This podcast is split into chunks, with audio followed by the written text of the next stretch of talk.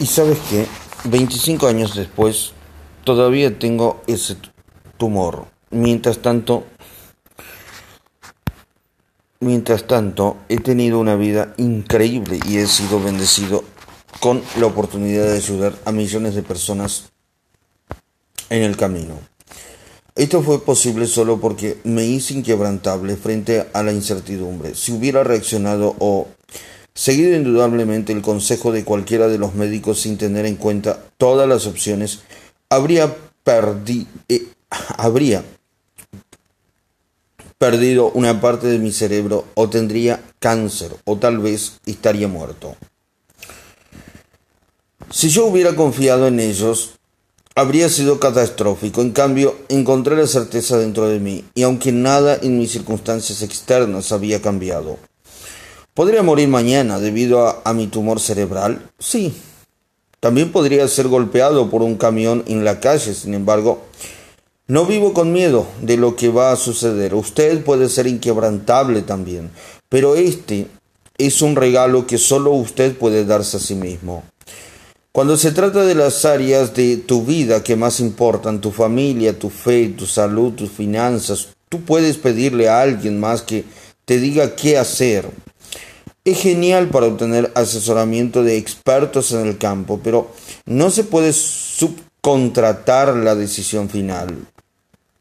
Usted no puede darle a otra persona el control sobre su destino. No importa qué tan sincero o hábil él o ella pueda ser. Repito, usted no puede darle a otra persona el control sobre su destino. No importa qué tan sincero, hábil o ella puede ser. Porque le estoy diciendo esta historia de la vida y de la muerte en un libro sobre el dinero y la inversión porque es importante entender que nunca hay certeza absoluta en la vida. Si desea estar seguro de que nunca perderá dinero en los mercados financieros, podrá mantener sus ahorros a su alcance. Pero nunca tendrá la oportunidad de lograr la libertad financiera, como Warren Buffett dice. Pagamos un alto precio por la certeza. Aún así, muchas personas evitan el riesgo financiero porque la incertidumbre las aterrorizan. En el 2008, el mercado estadounidense cayó un 37% y se estrelló más del 50% de pico a vacío.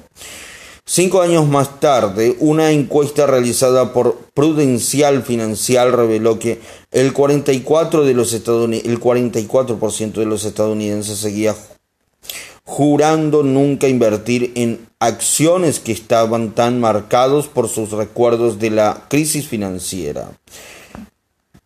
En el 2015 otra encuesta descubrió que casi el 60% de los millennials desconfiaban de los mercados financieros, habiendo vivido la crisis del 2008-2009. Según State Street Corporation, del Centro de Investigación Aplicada, muchos millennials eh, mantienen el 40% de sus ahorros en efectivo. Estoy con el corazón, estoy, perdón, con el corazón roto de ver tantos millennials no están invirtiendo. Porque déjame decirte, si vives con miedo, has perdido el juego antes de que empiece. Porque puedes lograr cualquier cosa si estás demasiado asustado para arriesgarte. Como Shakespeare escribió hace cuatro siglos, los cobardes mueren muchas veces antes de morir. Los valientes nunca prueban la muerte sino una vez. Como Shakespeare escribió hace cuatro siglos, repito, los cobardes mueren muchas veces antes de morir. Los valientes nunca prueban la muerte sino una vez. Permítame ser claro con ustedes. No estoy sugiriendo que tomen riesgos imprudentes. Cuando se trataba de mi salud, me reuní con múltiples expertos, exploré todas las opciones y dejé que los hechos me guiaran, no las emociones o los sesgos eh, profesionales de otras personas. Entonces tomé una decisión informada para mí mm, que puso las probabilidades de mi lado. Este proceso me permitió pasar de la incertidumbre a una certidumbre inquebrantable. Es lo mismo con la inversión. Usted nunca puede saber lo que el mercado de valores va a hacer. Pero esa incertidumbre no es una excusa para una para la inacción, perdón. Usted puede tomar el control educándose a sí mismo, estudiando los patrones a largo plazo del mercado, modelando a los mejores inversores y tomando eh, decisiones racionales basadas en una comprensión de lo que ha funcionado para ellos durante décadas. Como Warren Buffett dice, el riesgo proviene de no saber lo que está haciendo. Hay una cosa que sabemos con seguridad. Habrá choques de mercado en el futuro, al igual que había en el pasado, pero ¿tiene sentido paralizarse con el miedo simplemente porque existe el riesgo de sufrir heridas? Créeme, no fue fácil descubrir que tenía un tumor cerebral, pero he florecido durante los últimos 25 años porque aprendí a vivir sin temor. ¿Vivir sin temor significa no tener miedo? No, significa temer menos. Cuando llegue el próximo mercado bajista y otros estén abrumados por el miedo, quiero que tengas el conocimiento y la fortaleza para temer menos. Este miedo de la incertidumbre te va a dar las tremendas recompensas financieras. De hecho, mientras que otros viven el terror de los mercados bajistas, usted descubrirá en este capítulo que son la única gran oportunidad para construir la abundancia en su curso de la vida, porque eso es cuando todo sale a la venta. Imagínese el deseo de poseer un Ferrari y que usted puede comprar uno a mitad de precio. Estarías desanimado de ninguna manera. Sin embargo, cuando pasa eso en el mercado de valores, la mayoría de la gente reacciona como si fuera un desastre. Usted necesita entender que los mercados bajistas están aquí para servirle. Si mantiene la calma, en realidad acelerará su viaje a la libertad financiera. Si encuentra certeza interna, en realidad estará emocionado cuando el mercado se bloquee. Ejemplo, papá, ¿cómo funciona exactamente el mercado de valores?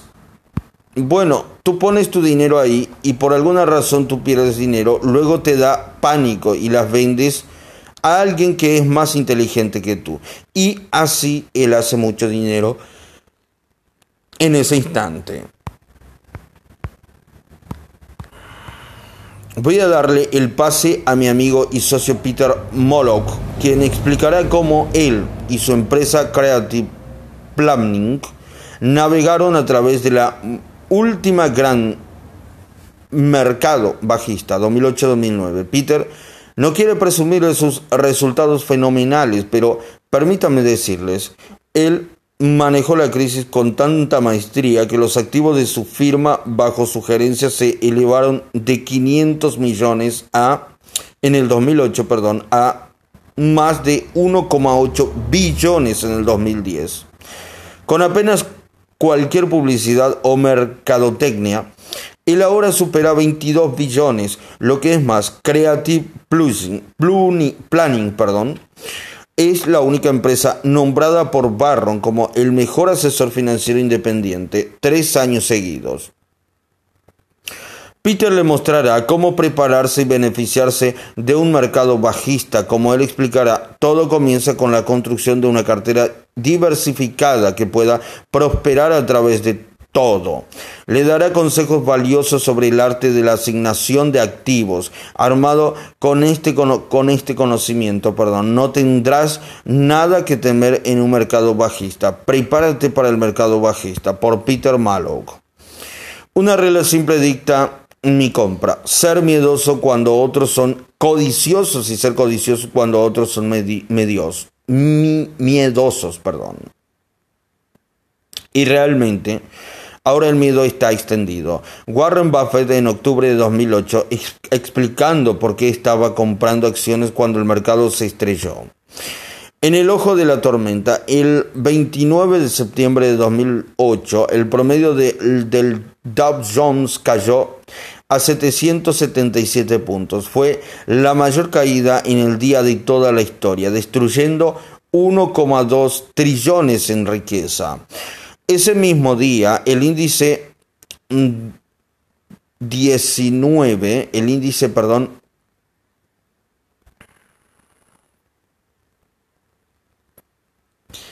ese mismo día, el índice 19, un barómetro del miedo para los inversores, alcanzó un nivel más alto en la historia. Para el 5 de marzo del 2009, el mercado había caído más del 50%, devastando la peor crisis financiera desde la Gran Depresión.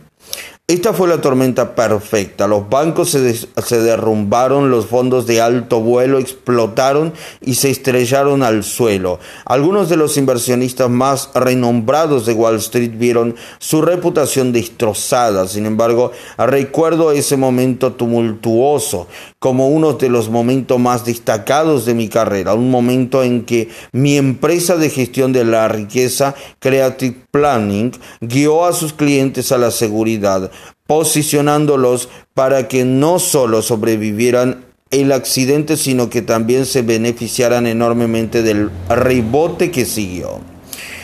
Tony me ha pedido que comparta esta historia con usted porque encarna una lección central de este libro. Los mercados bajistas son los mejores tiempos o los peores de los tiempos, dependiendo de sus decisiones. Si tomas decisiones equivocadas como la mayoría de la gente hizo en 2008 y 2009, puede ser financieramente catastrófico poniéndote atrás años o incluso décadas. Pero si tomas las decisiones correctas como lo hicieron mi empresa y sus clientes, entonces no tienes nada que temer. Incluso aprenderás a dar la bienvenida a los mercados bajistas.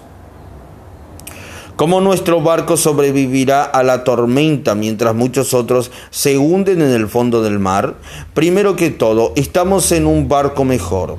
Mucho antes de que ocurriera ocurriera, perdón, el mercado bajista, nos preparamos para él, en el conocimiento de que los cielos azules nunca duran y que los huracanes son inevitables. Ninguno de nosotros sabe cuándo llegará un mercado bajista, cuánto va a ser y cuánto tiempo durará. Pero como usted aprenderá en el capítulo 2, han ocurrido en promedio cada tres años en los últimos 115 años. No es una razón para esconderse en el terror, es una razón para asegurar que su embarcación esté segura y en condiciones de navegar, independientemente de las condiciones. Como discutiremos en detalles en este capítulo, hay dos maneras principales de prepararse para la turbulencia del mercado. Primero, Tú necesitas colocar correctamente tus activos, la proporción de su cartera que se invierte en diferentes tipos de activos, incluyendo acciones, bonos, bienes raíces e inversiones alternativas. En segundo lugar, es necesario posicionarse de manera conservadora con, algunos ingresos reservados para un día muy intenso, por lo que no se verá obligado a vender mientras las existencias están bajo. Es el equivalente financiero de seguro de que está equipado con arnés de seguridad, chalecos salvavidas y alimentos, perdón, suficientes antes de salir al, al mar. Como yo lo veo, el 90% de sobrevivir un mercado bajista se reduce a la preparación. Casi es el otro 10%. ¿Cuál es el otro 10%? Es todo sobre cómo reacciona emocionalmente en medio de la tormenta. Mucha gente cree que tendrá hielo en sus venas. Pero como usted puede haber experimentado en psicología,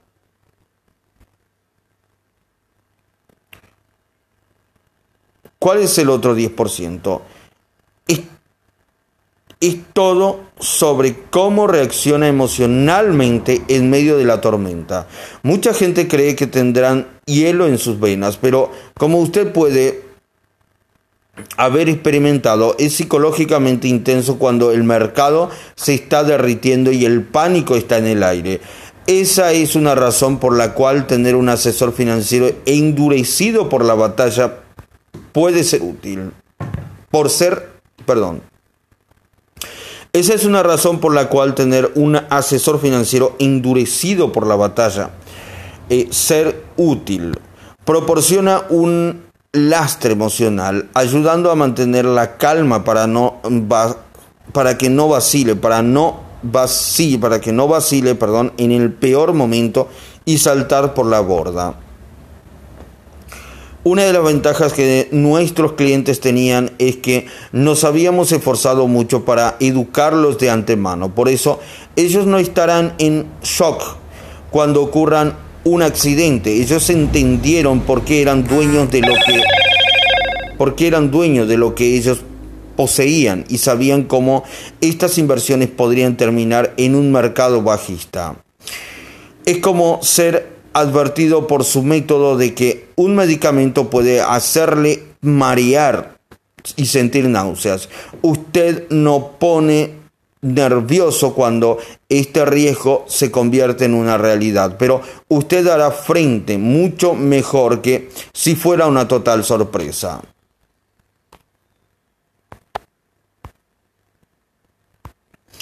Aún así, aún así, Algunos clientes necesitaban mucha tranquilidad. ¿No deberíamos salir del mercado ahora e ir por efectivo? Preguntaban. ¿Esto no es diferente? Esto me robó la, for, la famosa frase de Sir John Templeton, las cuatro palabras más costosas en invertir son esta vez es diferente. En medio de la crisis del mercado, la gente siempre piensa en esta ocasión es diferente. Maltratados por todas las malas noticias en los medios de comunicación cada día. Empiezan a preguntarse si el mercado se recuperará alguna vez o si algo profundamente roto podría ser reparado. Me mantuve recordándole a mis clientes que cada mercado bajista en la historia de Estados Unidos eventualmente termina en un mercado alcista, sin importar cuál sombría se, se ve cuál sombría se vea la noticia en ese momento. Basta pensar en las muchas calamidades y grietas del siglo XX. La gripe de 1918 que mató a 50 millones de personas en todo el mundo. El choque de Wall Street en 1929, seguido de la Gran Depresión. Dos guerras mundiales, muchos otros conflictos sangrientos desde Vietnam hasta el Golfo. El escándalo de Watergate que provocó la designación del presidente Nixon, además de innumerables recesiones perdón, económicas y pánicos del mercado. Entonces, ¿cómo fue el mercado de valores en ese siglo lleno de caos? El promedio de Dow Jones se elevó inexorablemente el 66% a 11.499%. Aquí está lo que debes recordar, basado en más de un siglo de, la, de historia. Perdón. La perspectiva a corto plazo puede parecer nefasta, pero el mercado de valores siempre rebota. ¿Por qué apostaría usted contra este patrón a largo plazo de resiliencia y recuperación?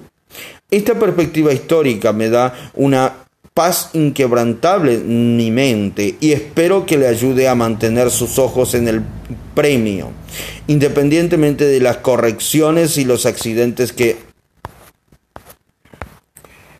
encontraremos en los próximos años y en las próximas décadas. Los mejores inversores saben que la oscuridad nunca dura. Por ejemplo, Templeton hizo su primera fortuna al invertir en acciones de los Estados Unidos durante los días oscuros de la Segunda Guerra Mundial. Él expresó que le gustaba invertir en el punto máximo del pesimismo. Cuando las gangas estaban en todas partes, asimismo Warren Buffett invirtió agresivamente en 1974 cuando los mercados fueron golpeados por el embargo del petróleo árabe y Watergate. Mientras que otros estaban llenos de eh, desesperación. Él era exuberantemente valiente diciéndole a Forbes, ahora es el momento de invertir y hacerse rico. Psicológicamente no es fácil comprar cuando el pesimismo es desenfrenado, pero las recompensas a menudo vienen espectacularmente rápidas El SIP 500 tocó fondo en octubre de 1974 y luego saltó 38% en los próximos 12 meses. En agosto de 1982, con la inflación fuera de control y las tasas de interés en casi el 20%, el SIP tocó fondo de nuevo y luego aumentó 59% en los próximos 12 meses. ¿Te imaginas cómo se sintieron los inversionistas si había pánico y se habían tenido todo durante si se habían, perdón, vendido todo durante esos mercados negros?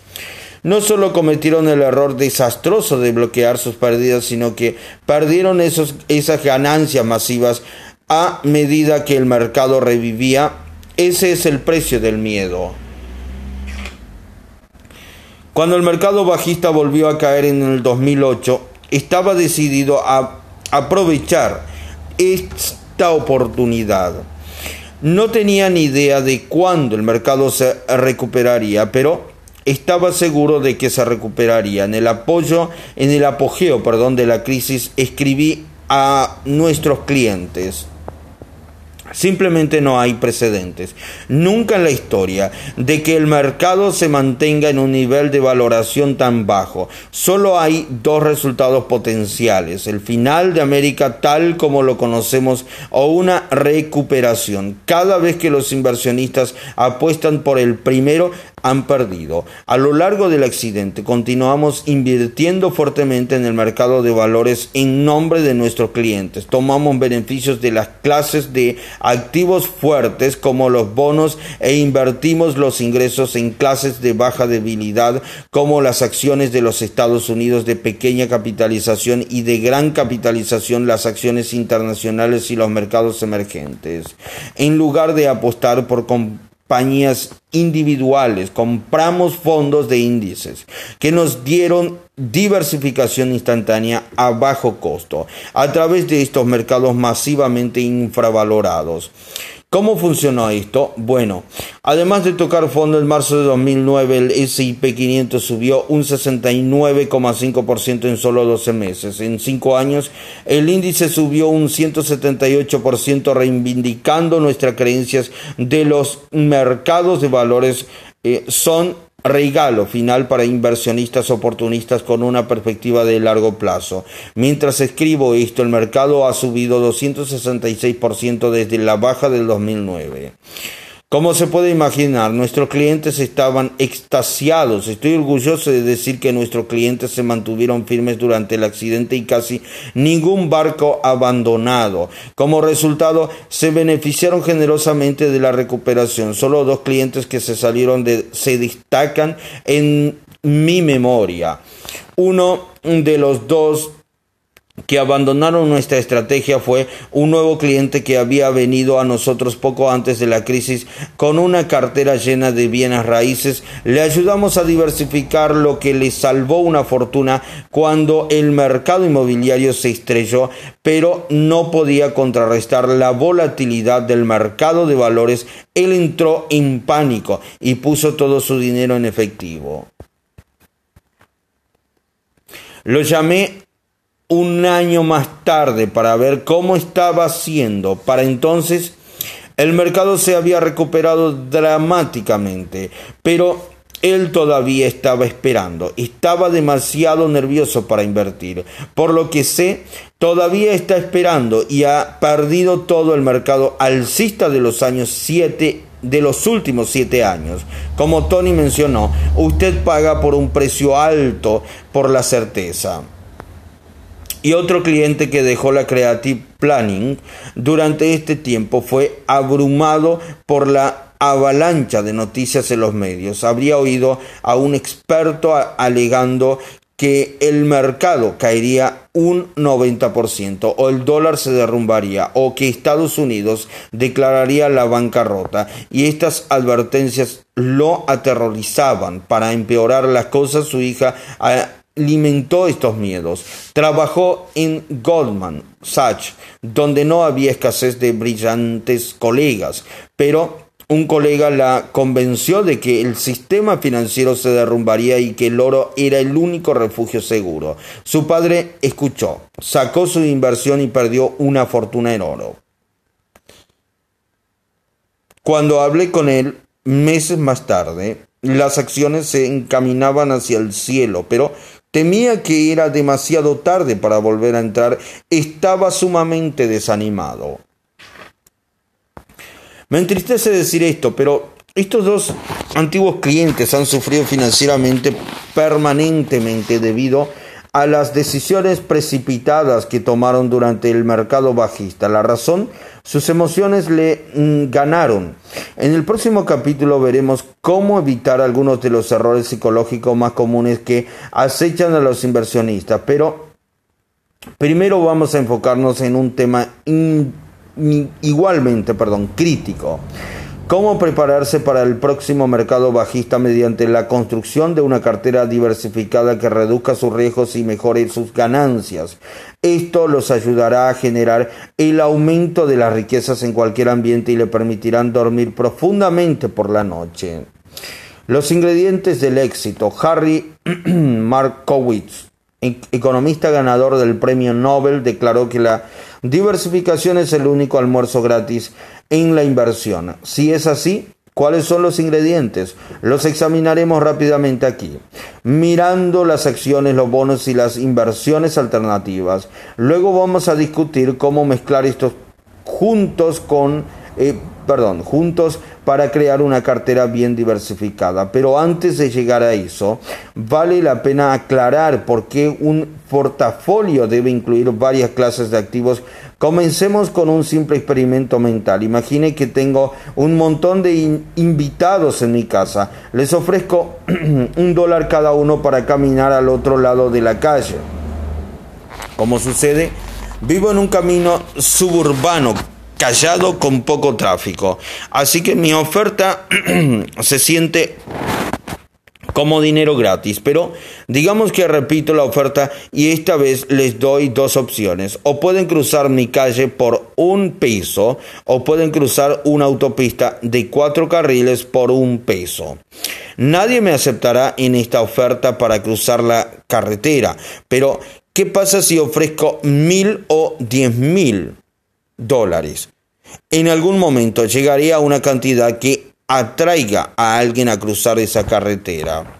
Lo que acabo de ilustrar es la relación entre el riesgo y la recompensa. Hay un riesgo de lesiones en, de lesiones, perdón, en ambos escenarios y a medida que aumenta el riesgo, la recompensa debe aumentar para que esto se perciba como un acuerdo justo.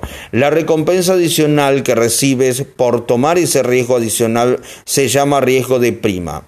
Cuando los expertos determinan su asignación de activos, estos evalúan la, prima de riesgo para cada activo. Cuando más Cuanto más arriesgado sea un activo, mayor será la tasa de rendimiento que un inversionista exigirá.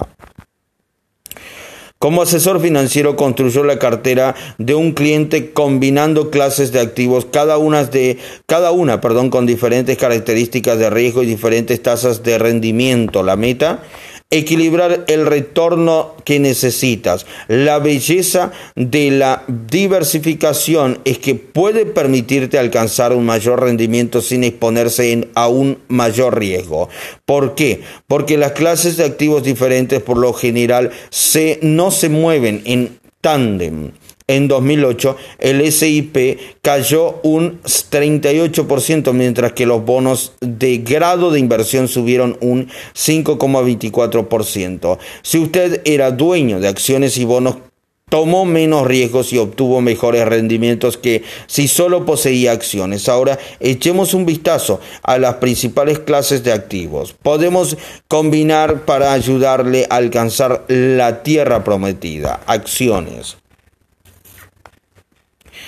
Cuando usted compra una acción, usted no está comprando un boleto de la lotería, usted se está convirtiendo en un dueño de la parte de un negocio que opera realmente. El valor de sus acciones aumentará o disminuirá en función de las fortunas percibidas de la compañía. Muchas acciones también pagan dividendo, que son distribuciones trimestrales de beneficios a los accionistas. Al invertir en una acción está haciendo el cambio de ser un consumidor a ser propietario. Si compras un iPhone, eres un consumidor de productos de Apple. Si compras acciones en Apple, de Apple, perdón, es propietario de la empresa y tiene derecho a un porcentaje de sus ganancias futuras. ¿Qué puede esperar ganar en acciones como inversionistas? Es imposible, es imposible predecir, pero podemos usar el pasado como un guía. Históricamente el mercado de valores tiene un promedio del 9% al 10% por año durante más de un siglo, pero estas cifras son engañosas porque las acciones pueden ser volátiles en el camino. No es raro que el mercado caiga 20% o 50% cada pocos años. En promedio el mercado está bajo uno y en cada cuatro años. En promedio el mercado está abajo uno en cada cuatro años. Es necesario reconocer esta realidad para que no se eh, sorprenda cuando las acciones caen, por lo que evitará riesgos excesivos. Al mismo tiempo, es útil reconocer que el mercado ha ganado dinero tres de cada cuatro años. En el corto plazo, el mercado de valores es totalmente impredecible. A pesar de las reclamaciones de los expertos que pretenden saber qué está pasando, en enero del 2016 el SIP de repente se hundió un 11%, entonces hizo un giro y se elevó casi tan rápidamente. ¿Por qué Howard Marks? ¿Por qué? Howard Marks, uno de los más respetados inversionistas de Estados Unidos, declaró francamente a Tony, no había buenas razones para el descenso igualmente, no había una buena razón para la recuperación.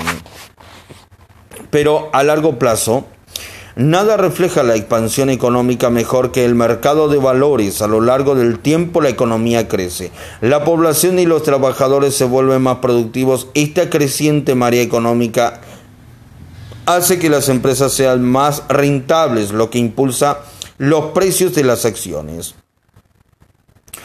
Eso explica por qué el mercado se disparó a lo largo del siglo XX. A pesar de todas las guerras, choques y crisis, ahora usted ve por qué vale la pena invertir en el mercado de valores a largo plazo. Nadie entiende eso mejor que Warren Buffett. En octubre de 2008 escribió un artículo para New York Times alentando a la gente a comprar mientras que ellos estaban a la venta. A pesar de que el mundo financiero estaba un desastre y los titulares eh, seguirían siendo asustadizos, escribió. Piense en los primeros días de la Segunda Guerra Mundial, cuando las cosas iban mal para los Estados Unidos. En Europa y el Pacífico, el mercado tocó fondo en abril de, 2000, de 1942 mucho antes de que las fortunas de los aliados se convirtieran. Una vez más, en los años 80, el momento de comprar acciones era cuando la inflación estaba y la economía estaba en su peor momento. En resumen, las malas noticias son el mejor amigo eh, de un inversionista. Le permite comprar una porción del futuro de América al precio más bajo y perdón, a largo plazo las noticias del mercado de valores serán buenas. Le sugiero que guarde esta línea a la memoria. A largo plazo las noticias del mercado de valores serán buenas. Si realmente entiende esto, le ayudará a ser paciente, inquebrantable y en última instancia rico. Entonces, ¿dónde encajan las acciones dentro de su cartera? Si usted cree que la economía y las empresas estarán haciendo mejor en 10 años a partir de ahora, tiene sentido asignar una buena parte de sus inversiones al mercado de valores. En un periodo de 10 años, el mercado casi siempre aumenta, sin embargo, no hay garantías. Un estudio de la compañía de gestión de activos BlackRock mostró que el promedio de mercado de 1929 a 1938 fue de 1% por año. Las buenas noticias, Black señaló que esta racha de 10 años de deserción fue seguida por dos periodos consecutivos de 10 años de robustas ganancias en el mercado, retomando su trayectoria ascendente. Por supuesto, el reto es permanecer en el mercado el tiempo suficiente para disfrutar de estas ganancias. La última cosa que usted desea es ser un vendedor durante un mercado bajista prolongado.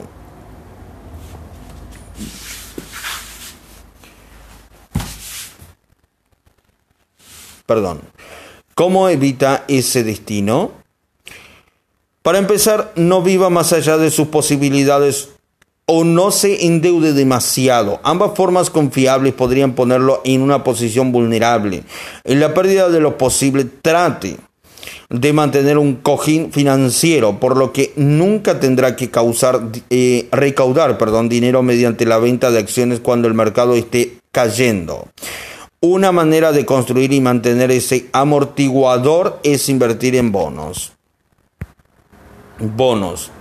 Cuando compra un bono, está haciendo un préstamo al gobierno, una empresa o, una, alguna otra entidad.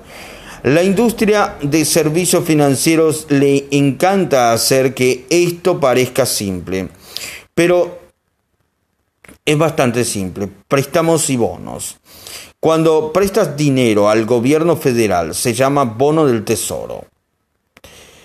Cuando le prestas dinero a una entidad estado o condado es un bono municipal. Cuando prestas dinero a una compañía como Microsoft es un bono corporativo. Y cuando usted presta dinero a una compañía menos confiable se llama un bono de alto rendimiento o un bono basura.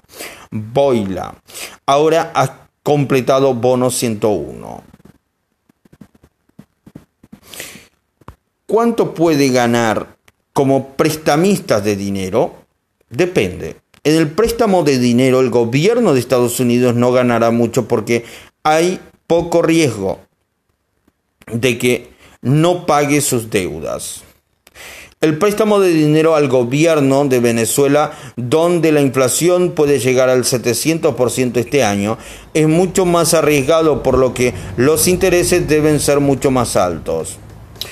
Una vez más, todo esto un equilibrio entre el riesgo y recompensa. El gobierno de Estados Unidos le pide eh, que cruce un camino rural sin tráfico en un día soleado.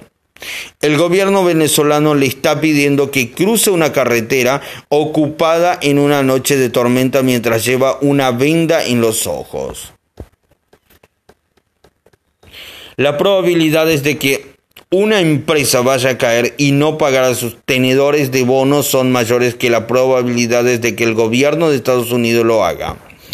Así que la empresa tiene que pagar una mayor tasa de rendimiento. De igual manera, una empresa de tecnología joven que quiere pedir prestado dinero debe pagar una tasa más alta que un gigante como Microsoft.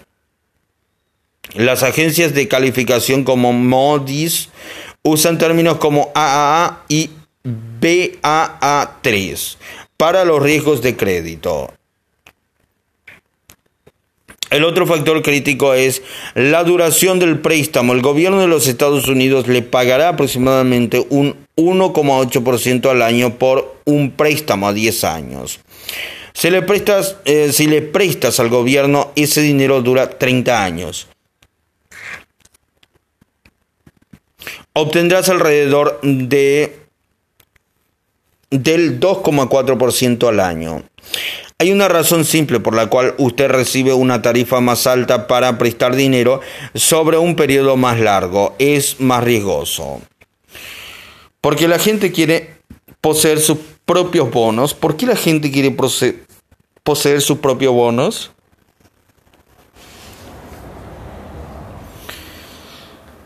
Para empezar, son mucho más seguros que las acciones. Eso es porque el prestatario está legalmente obligado a pagarle. Si tiene un bono hasta su vencimiento, si tiene un bono hasta su vencimiento, recibirá todo su préstamo original más los pagos de intereses, a menos que el emisor del bono eh, al menos que el emisor de bono quiebre.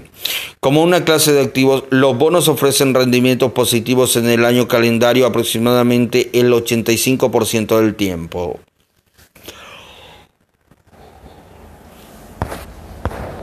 Entonces, ¿de qué manera los bonos tienen sentido en su cartera? Los inversionistas conservadores que están retirados a o personas que no pueden tolerar la volatilidad de las acciones podrán, podrían perdón, optar por invertir en gran porcentaje de sus activos en bonos. Los inversionistas menos conservadores podrían poner una porción menor de sus activos en bonos de alta calidad para satisfacer todas las necesidades financieras que podrían surgir los próximos dos o siete años. Los inversionistas más agresivos pueden mantener una porción de su dinero en bonos para proporcionarles polvo seco no pueden, eh, perdón, polvo seco que pueden usar cuando el mercado bursátil salga a la venta. Esto es exactamente lo que hicimos en Planning. Durante la crisis financiera vendimos algunos de los bonos de nuestros clientes e invertimos los ingresos en el mercado de valores obteniendo gangas una vez en la vida. Solo hay un problema. Es difícil estar entusiasmado con los bonos en el ambiente económico extraño eh, de hoy, perdón. Repito, es difícil estar entusiasmado con los bonos en el ambiente económico extraños de hoy. Los rendimientos son abismalmente bajos, por lo que gana muy poco por el riesgo que se toma. Parece particularmente poco atractivo invertir en bonos del Tesoro de los Estados Unidos que recientemente ofrecieron eh, su menor rendimiento en el extranjero. La situación se vuelve aún más salvaje. El gobierno italiano recientemente vendió un bono a 50 años con una tasa de interés del 2,8%. Está bien. Si usted presta su dinero por medio siglo, puede ser que tenga la suerte de hacer 2,8% al año. Si usted, eh, si este país económicamente vulnerable no corre problemas, es una de las peores inversiones de que he visto, perdón. El desafío es que gana es que ganas nada en estos días si mantienes tu dinero en efectivo. De hecho, después de la inflación estás perdiendo dinero al mantener dinero en efectivo. Por lo menos los bonos proporcionan algunos ingresos. Como yo lo veo, los bonos son ahora la ropa sucia más limpia en la pila de lavandería. Inversiones alternativas. Cualquier otra inversión que no sea acciones, bonos y dineros en efectivo se definen como alternativas. Eso incluye eh, objetos exóticos como una colección de Pablo Picasso, una bodega llena de vinos raros, los coches antiguos en su garage eh, con eh, aire acondicionado, las joyas de valor incalculable y un rancho de 100.000 acres. Pero nos centraremos aquí en una de las alternativas más populares que probablemente sean relevantes para una audiencia más amplia. En primer lugar, una advertencia, una advertencia. Muchas alternativas son ilíquidas, en otras palabras, difíciles de vender. Ineficientes impuestos y cargadas con altos gastos. Dicho esto, tienen dos atributos atractivos. Pueden a veces generar retornos superiores y pueden no estar correlacionados con los mercados de acciones y bonos, lo que significa que pueden ayudar a diversificar su cartera, reducir el riesgo general. Por ejemplo, si el mercado de los metales cae un 50%, no sufrirá una caída del 50% en su patrimonio neto, porque todos sus huevos no están en una cesta. Cualquier desafío que enfrente será mucho más pequeño. Veamos cinco alternativas comenzando con tres que me gustan, seguidas por dos que no. Fideicomisos de inversión inmobiliario. Estoy seguro de que conoce a personas que han hecho bien al invertir directamente en propiedades residenciales, pero la mayoría de nosotros no puede darse el lujo de diversificarse por tener una gran cantidad de casas u apartamentos. Esa es una de las razones por las que me gusta invertir en fondos de inversión inmobiliaria, REITs. Proporcionan una manera sin problemas y de bajo costo de, diversificarse ampliamente, tanto geográficamente como entre diferentes tipos de propiedad.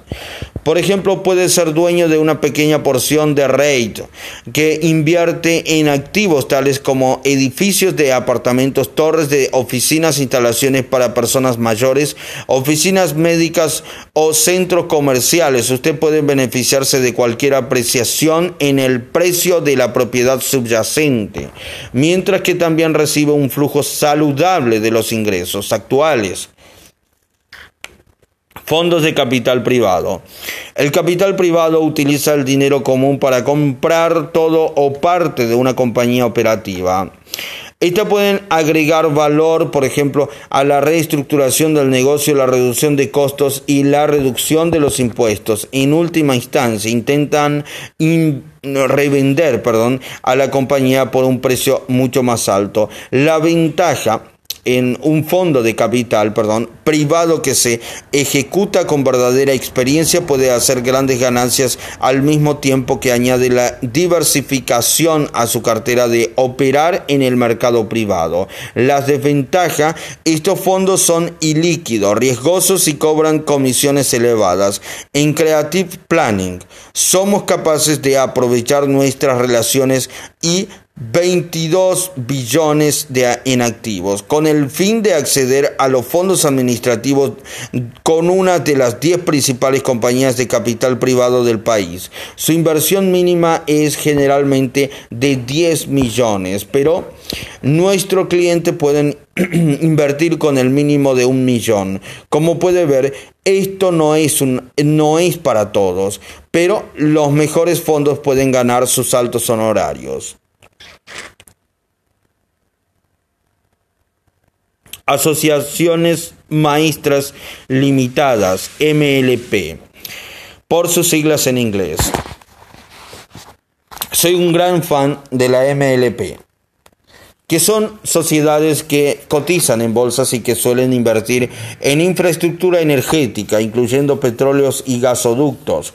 Como ha mencionado Tony en el último capítulo, a veces recomendamos MLP porque pagan un montón de ingresos de una manera eficiente en impuestos. No tiene sentido para muchos inversionistas, especialmente si son jóvenes o tienen su dinero en un IRA.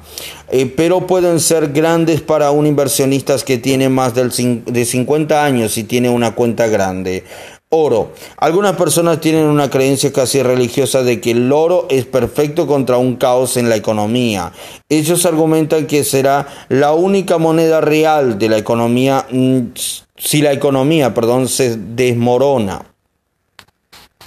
Si hay una hiperinflación, perdón, o el dólar colapsa, mi punto de vista, el oro no produce ingresos y no es un recurso crítico. Como dijo Warren Buffett una vez, el oro es excavado fuera de la tierra en África o en algún lugar. Luego lo guardamos, lo guardaremos, perdón, cavaremos otro agujero, lo enterraremos de nuevo y pagaremos a la gente para que lo cuide. No tiene utilidad.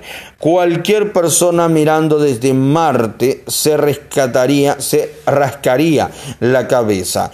Aún así, los precios del oro ocasionalmente crecen y todo el mundo lo quiere. Cada vez, sin excepción, el precio ha caído en última instancia. Históricamente, las acciones, los bonos, los productos energéticos y los bienes raíces han superado el oro. Así que cuenta conmigo. Fondo de cobertura. En Creative Planning no tenemos lugar para los fondos de cobertura en nuestras carteras. ¿Por qué no? Algunas de estas asociaciones privadas han funcionado brillantemente durante muchos años, pero es una minúscula minoría y las mejores de ellas tienden a estar cerradas a nuestros a nuestras perdón y las mejores de ellas tienden a estar cerradas a nuevos inversionistas. El problema es que los fondos de cobertura empiezan con una gran desventaja, con una categoría importante. Honorarios, impuestos, gestión del riesgo, de riesgos, perdón, transparencia y liquidez. La mayoría cobran 2% al año. No aporta, no importa, perdón, que más del el 20% de los beneficios de sus inversionistas que obtienen a cambio, bueno, del 2009 al 2015, el fondo de cobertura medio se quedó con el SIP durante seis años seguidos. En el 2014, el mayor fondo de inversiones, de inversiones, perdón, el mayor medio, el mayor fondo de pensiones, perdón, del país, CalPERS, el sistema de retiro de empleados públicos de California. Abandonó completamente los fondos de cobertura. Como yo lo veo, los fondos de cobertura son hechos a mano para lichones y para los especuladores que buscan una gran apuesta. Ellos harán a alguien rico, pero no es probable que sea usted o a mí. Aproximación eh, personalizada para la asignación de activos. Ahora usted sabe qué ingrediente puede usar, pero ¿cómo debe combinarlos para crear la comida perfecta? La verdad es que no hay un solo método que sea adecuado para todos. Sin embargo, muchos asesores usan un método para la asignación de activos, ignorando las diferencias críticas en las necesidades de sus clientes. Es como servir bistec a una, a una ensalada vegetariana o de col rizada a un carnívoro. Un enfoque común pero equivocado. Consiste en usar la edad de una persona para determinar el porcentaje de bonos en su cartera. Por ejemplo, si tiene 55 años, el 55% de sus activos se asignarán a bonos. Para mí, eso es locamente simplista. En realidad, el tipo de activos que posee debe ser igualado a, a lo que personalmente necesita lograr. Después de todo, una solterona de 55 años que está ahorrando para la matrícula de su hijo tiene diferentes prioridades que un empresario de 55 años que acaba de vender su negocio por millones y quiere construir un legado filantrópico. Por eso no tiene sentido tratarlos como si sus necesidades son las mismas solo porque son de la misma edad. Otro enfoque común consiste en basar la asignación de activos de una persona en su tolerancia para el riesgo. Como cliente, usted llena un cuestionario para establecer si usted es inversionista agresivo o conservador. A continuación se vende un modelo de cartera de inversión empaquetada que eh, supuestamente coincide con este, con este perfil de riesgo. Para mí, este enfoque es igualmente equivocado porque ignora sus necesidades ¿Qué pasa si rechazas el riesgo pero no tienes ninguna posibilidad de retirarte a menos que inviertas muchos en acciones? Configurándote una cartera conservadora cargada de bonos solo eh, te condenaría a la decepción. Entonces, ¿Cómo debes abordar el desafío de la asignación de activos?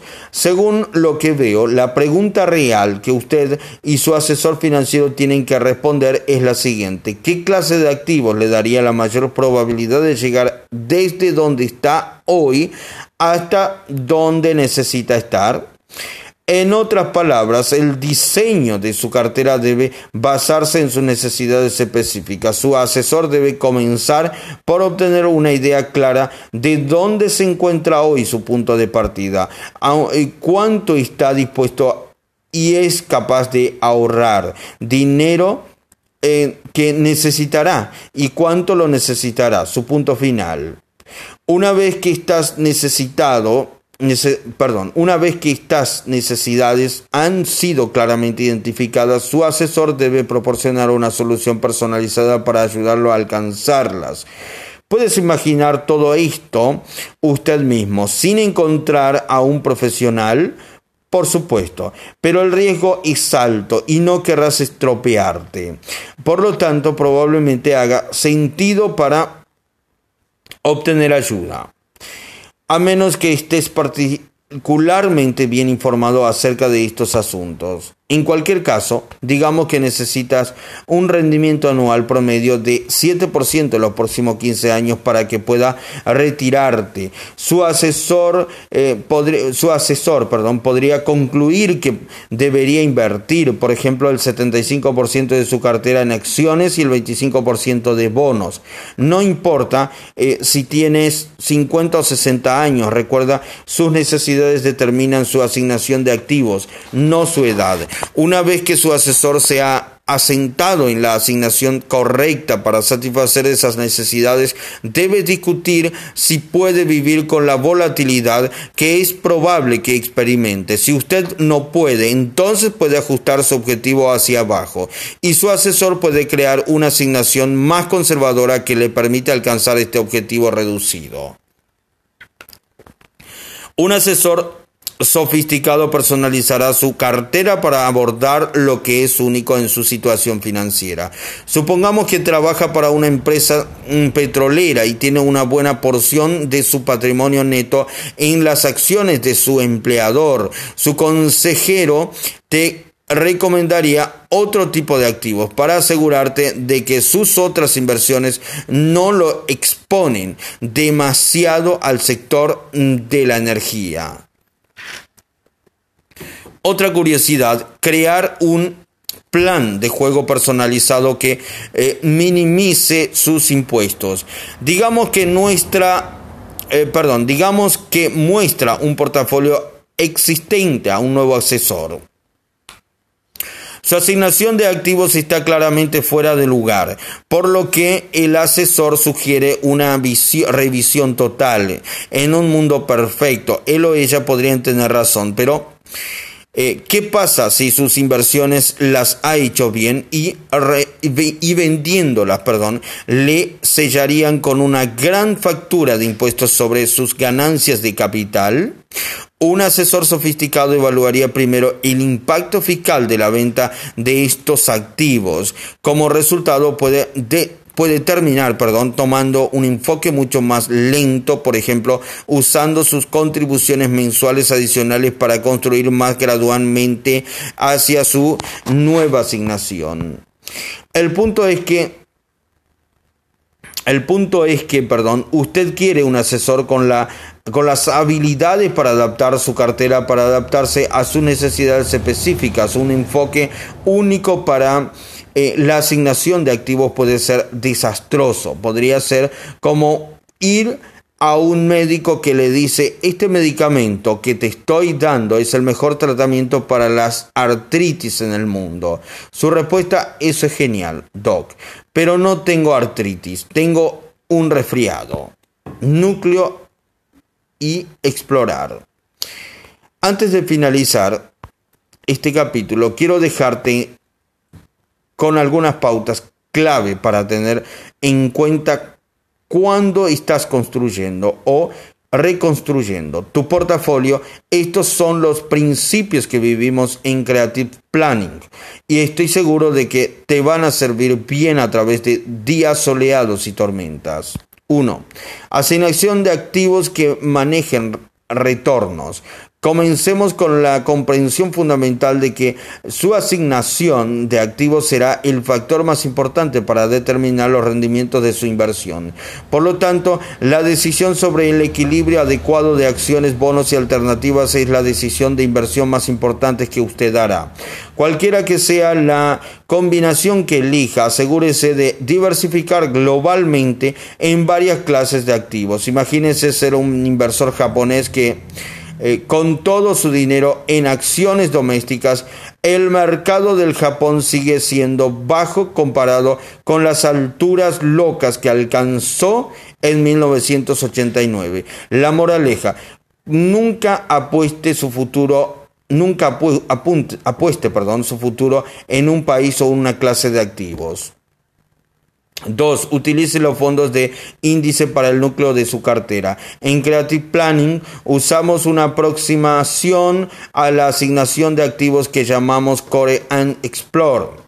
El, componente principal de las carteras de nuestros clientes se invierte en valores estadounidenses e internacionales. Utilizamos fondos de índice porque les dan una diversificación amplia de una manera económica, de una manera económica, perdón, y eficiente en impuestos y vencer a casi todos los fondos gestionados activamente a largo plazo. Para una diversificación máxima queremos, eh, queremos la exposición de existencias de todos los tamaños, grandes, medianas, pequeñas y micro. Al diversificarse tan ampliamente, usted se protege contra el riesgo de que una parte del mercado, por ejemplo, las acciones tecnológicas o las acciones bancarias pueda ser aplastada. Al indexar disfruta de una trayectoria ascendente a largo plazo del mercado sin dejar que los gastos y los impuestos corroan sus ganancias para otras partes de su cartera. Hay opciones más sofisticadas a considerar, como veremos más adelante. Tres, siempre tengan un cojín. Usted nunca querrá estar en una posición donde se vea obligado a vender sus inversiones en el mercado en el peor momento. Por lo tanto, tiene sentido mantener una amortización perdón, tiene sentido mantener un amortiguador financiero. Si es posible, nos aseguramos de que nuestros clientes tengan una cantidad apropiada de ingresos que producen inversiones totales como bonos rate